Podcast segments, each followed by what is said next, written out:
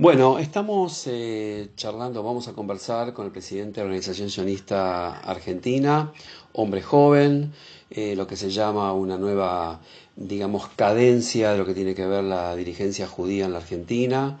Eh, es un hombre que viene de Abodá, un hombre que entiende, esclarecido en lo que tiene que ver las políticas comunitarias y en este caso en un sillón neurálgico respecto a lo que tiene que ver eh, el mundo judío y en particular un tema tan delicado como es el sionismo en el mundo y claramente en la conversación con él lo vamos a, a desarrollar. Así que, hola, gracias por este tiempo. Hola Dani, gracias a vos. Por favor. Yo voy a empezar por el final, si te parece bien. Eh, acabamos de tener una inmensa visita de la Organización Sionista Mundial eh, en la Argentina eh, durante mucho tiempo y hemos escuchado cuestiones que hacen a la vida judía diaria de cada país, pero en este caso nos tocó en la Argentina. Así que la primera pregunta que te hago es cómo recibiste vos como el socio sanguíneo, digamos, de, de esta institución aquí en Argentina una visita, eh, obviamente que estoy hablando de Hagwell y la gente que acompañó, de esta dimensión, cómo la evalúas, cómo la ves, si la consideras positiva. Esta es un poco la primera pregunta. Mira, la verdad que eh, la, la, visita fue mucho más de lo que esperaba. No, no, no pensábamos que iba a tener las dimensiones que, que tuvo la visita. Eh, creo que es, es muy interesante que cada vez más la Organización Mundial eh, como, núcleo y como cada departamento estén enfocándose más eh, en Sudamérica, ¿no? Por eso es muy interesante.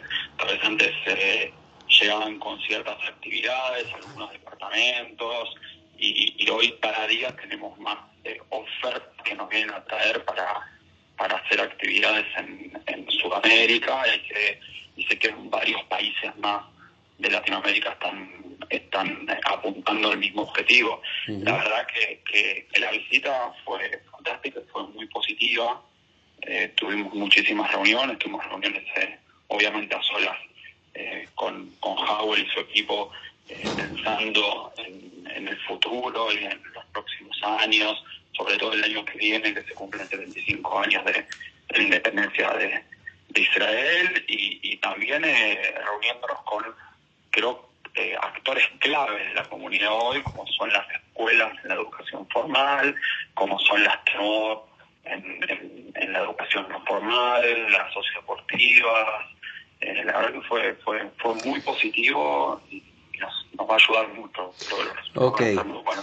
Eh, una preguntita, cuando escuchamos en esta amplia visita términos como zafá, o sea, idioma, eh, antisemitismo, escuchamos Aliyah, escuchamos, eh, eh, eh, ¿cómo se dice? Temas de, sí, digamos, relacionados con la Aliyah o esta cuestión de judíos que se van alejando y la pérdida de lo que tiene que ver el judaísmo.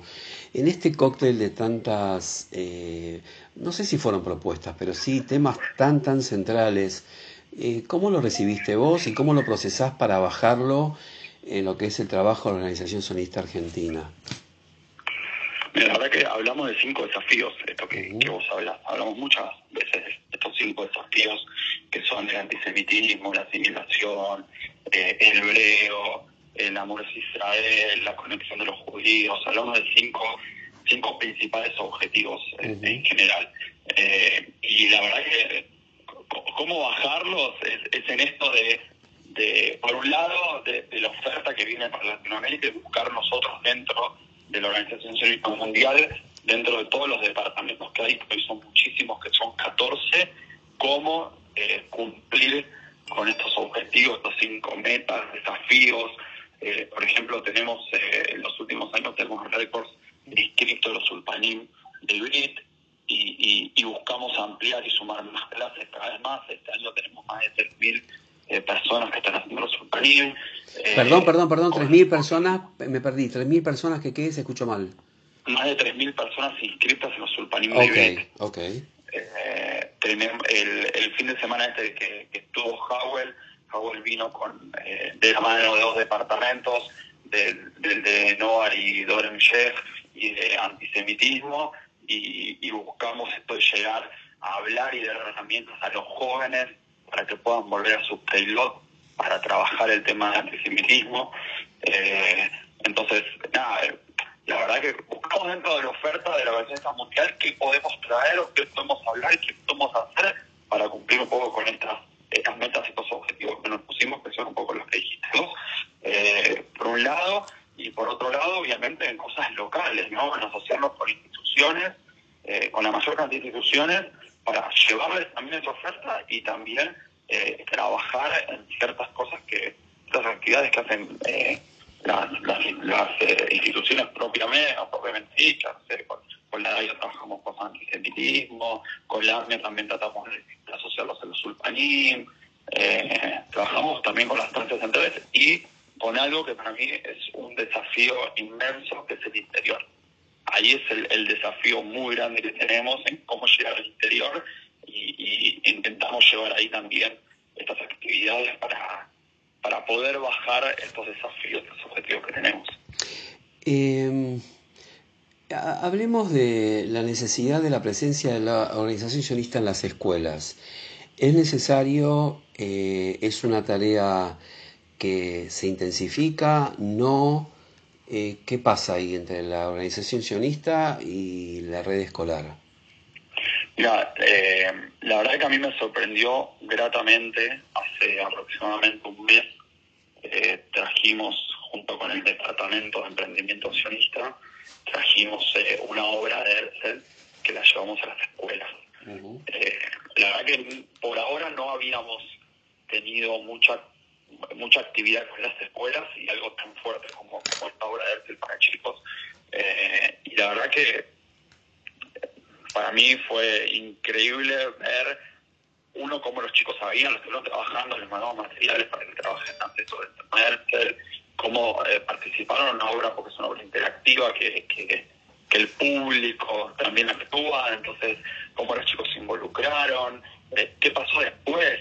Yo eh, he visto chicos que, yo ni sabía que había estado en la obra y que el otro yo estaba saludando a alguien que conozco y me decía, mi hijo, trabaja en tal escuela, ¿verdad?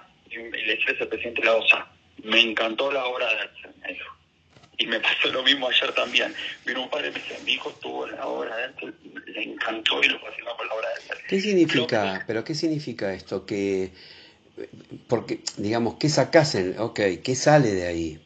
Entre lo que ocurrió con esta obra y el trabajo futuro, si es que está planeado está planeado, a mí, me parece que esto nos abre una puerta grande que tal vez eh, el último tiempo no estaba tan abierta y el recibimiento de las escuelas.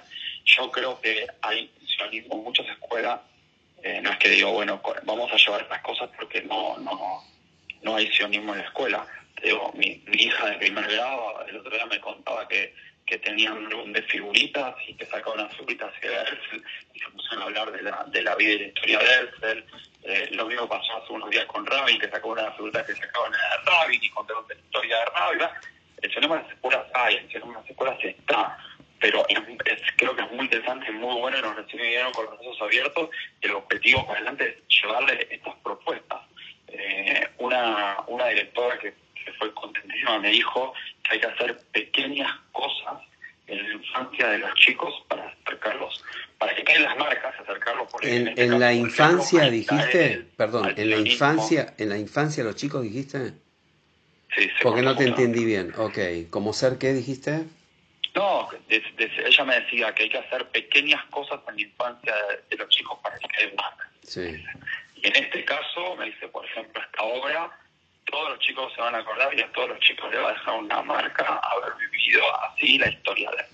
Entonces creo que, es un desafío nuestro y creo que esto, nos que pasó nos ayudó eh, a abrir la puerta y tomar conciencia de que también hay un público dentro de las escuelas que tiene una educación formal donde estudian y eh, la vida sionista también, pero que les parece muy interesante ese tipo de propuestas y que estamos pensando en un futuro de otras cosas más Okay. las escuelas para hacer en conjunto. Eh, en el viaje de Jago él estuvo presente Rageli, no me acuerdo el apellido, que lo vamos a completar después en la...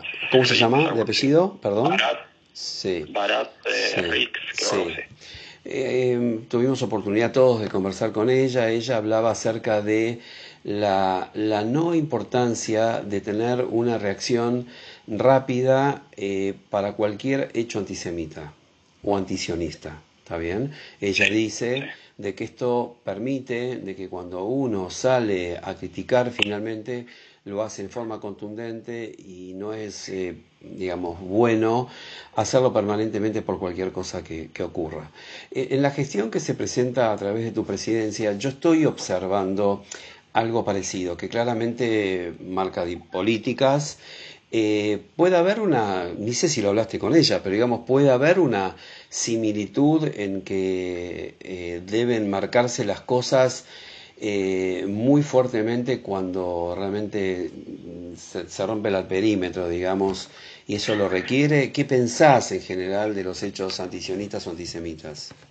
Mira, nosotros pusimos como objetivo intentar salir cuando es necesario y no salir todo el tiempo, porque los hechos antisemitas suceden todo, casi todo el tiempo. Entonces, creo que le, sacamos un poco de la importancia y salimos absolutamente todo el tiempo eh, con cualquier eh, caso antisemita. Intentamos salir eh, cuando pasa algo de verdad, o sea, algo grave, siempre pasa, siempre pasa verdad, pero cuando sucede algo grave, intentar salir, intentar reflexionarnos, pensar, no me gusta salir rápido a mí, o sea, me gusta, es como que te dicen que no tenés que tomar decisiones en caliente, sí. me gusta salir rápido, me gusta pensarlo, ver, la verdad que cuando salimos tenemos dos, dos, tres personas que, que, nos asesoran y que leen los comunicados, mira, me parece esto, me parece lo otro, ¿verdad? Entonces intentamos salir tranquilo, no, no a las apuradas, una vez, pero no saliste tan rápido.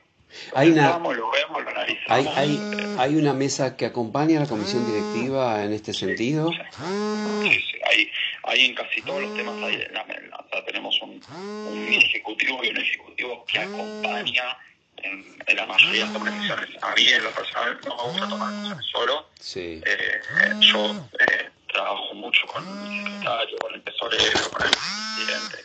Trabajamos mucho y intentamos eh, tomar la decisión en bloque. Sí. Eh, para, para tomarla en conjunto, estar seguro de lo que estamos haciendo y respaldarnos. Bien, eh, medio siguiendo con el mismo tema, eh, pudimos ver en las actividades con muchísimos jóvenes que vinieron de toda Latinoamérica, en este caso, como bien vos dijiste, por el proyecto de la academia que vino de la mano de Sergio, obviamente la organización sionista también, de Sergio y, Ariel, que después pondremos los apellidos.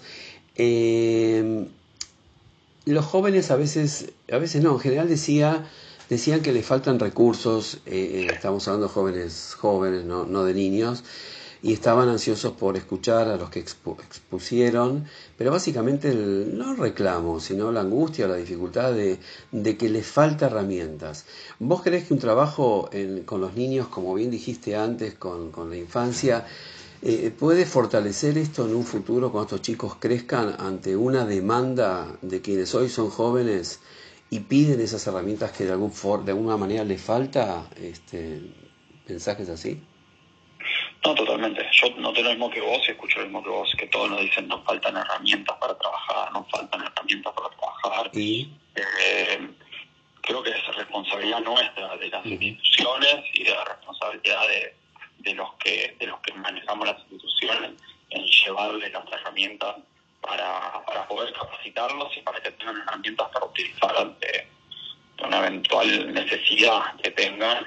Eh, lo hablamos, de hecho, con, con Sergio cuando terminó después el, el Congreso y decidimos de, apoyarnos más mutuamente, de armar un cronograma anual donde, donde podamos eh, darle a estos jóvenes las herramientas que necesitan, porque hoy, hoy las necesitan eh, en sus pelot y mañana, hoy lideran ellos sus pelot y el día mañana algunos de todos ellos también van a estar a cargo de las instituciones centrales. Me parece sumamente importante darles esas herramientas y capacitarlos para hoy y para mañana. Ok. Eh, me quedan dos preguntas más políticas. Una es en el orden que vos quieras, cómo estás viendo vos la comunidad cuando hablamos de instituciones centrales, desde ese lugar, cómo las estás este, observando y un poco el futuro 2023 de la Organización Sionista Argentina. Ok, ¿cómo, cómo veo la comunidad? La verdad que si miro para atrás, hoy veo una comunidad mucho más unida, porque la verdad que eh, nosotros fuimos eh, un poco el puntapié de, cuando asumimos asumimos una conducción de pared a pared. En la OSA hacía mucho tiempo que no estaban todos los partidos representados, los partidos sionistas. Y, el interés nuestro fue que suceda eso, que estén todos los partidos representados. Obviamente que uno quiere más, uno quiere menos y todos tenemos, tuvimos que ceder un poco, pero ese era, ese era nuestro objetivo. Eh, creo que la AMIA, más allá del resultado de la elección, eh, sucedió lo mismo. Eh, hay una gran mayoría, de, y, es lógico porque fueron los que ganaron del bloque unido religioso, pero se intentó en todo momento que, ambas tres listas están representadas dentro de la conducción y así sucedió. yo veo una comunidad más unida y creo que eso es lo que es lo que va a tener que tender esto, ¿no? A, unirnos más y a dejar de costado nuestras diferencias y a trabajar todos juntos. Eh, creo que, eso es lo que tendría que, pasar en un futuro. Creo que este es el punto de inicio de que podemos trabajar juntos y que pongamos nuestros objetivos y que cada uno de esos objetivos trabajamos todos por un mismo camino. Sí, tengo que, digamos, perdón, tengo que, que hacer una interrupción acá porque en realidad, perdón, interrumpirte porque en realidad vos venís de Abodá, es, es un espacio político que, que ha dejado eh, la cadencia que ha dejado a lo que hoy es la Keilah, que es eh, el BUR. Eh, no obstante eso, digamos con el sombrero de la organización sionista y como un jugador de, de Abodá, vos insistís que cual, sea cual fuere quien presida, la convivencia es necesaria. Esto estás diciendo. Totalmente, totalmente. Mira, yo era chico, pero tengo entendido que cuando Abogado durante muchos años eh, manejó la AMIA, también había casi siempre acuerdos de pared a pared. Pasa lo mismo que con el BUR, lógicamente, que la lista ganadora va a tener mayoría, ¿no? Porque es lo que, es lo que pasa, pero había una unos acuerdos de pared a pared donde todos entraban a trabajar. Eh, nada, fue cambiando durante el tiempo y y cambió la, la comunidad y hoy tenemos que, que la conducción viene viene del lado del BUR, pero que, que el, también el objetivo principal, más allá de quién gane, más allá de quién sea la cabeza conductora, que tiene que, que haber una, Bien. una unión y un trabajo en conjunto. ¿Podés evaluar, antes de contestarme la última pregunta, que era 2023 de la OSA, eh, decirme eh, cómo ves el antisemitismo o eh, los antisemitas en la Argentina? Mira, yo hace un tiempo me habían preguntado si creía que Argentina era un país eh, antisemita. Yo no creo que sea un país antisemita. Sé que suceden casos de antisemitismo, sí lo suceden. Eh, cada vez creo que, están sucediendo más. creo que es algo a trabajar. sé que hay varios jugadores de, de la comunidad cercanos a, a líderes de, la política nacional que están intentando trabajar ese tema y, tener el apoyo. Pero yo creo que es un tema a trabajar para que no se convierta en casos de antisemitismo a un país antisemita. Ok. Bueno, eh, OSA 2023. Última pregunta. Bueno, OSA 2023. Para empezar, el año vamos a vamos a tener una gran cantidad de festejos por el 75 aniversario.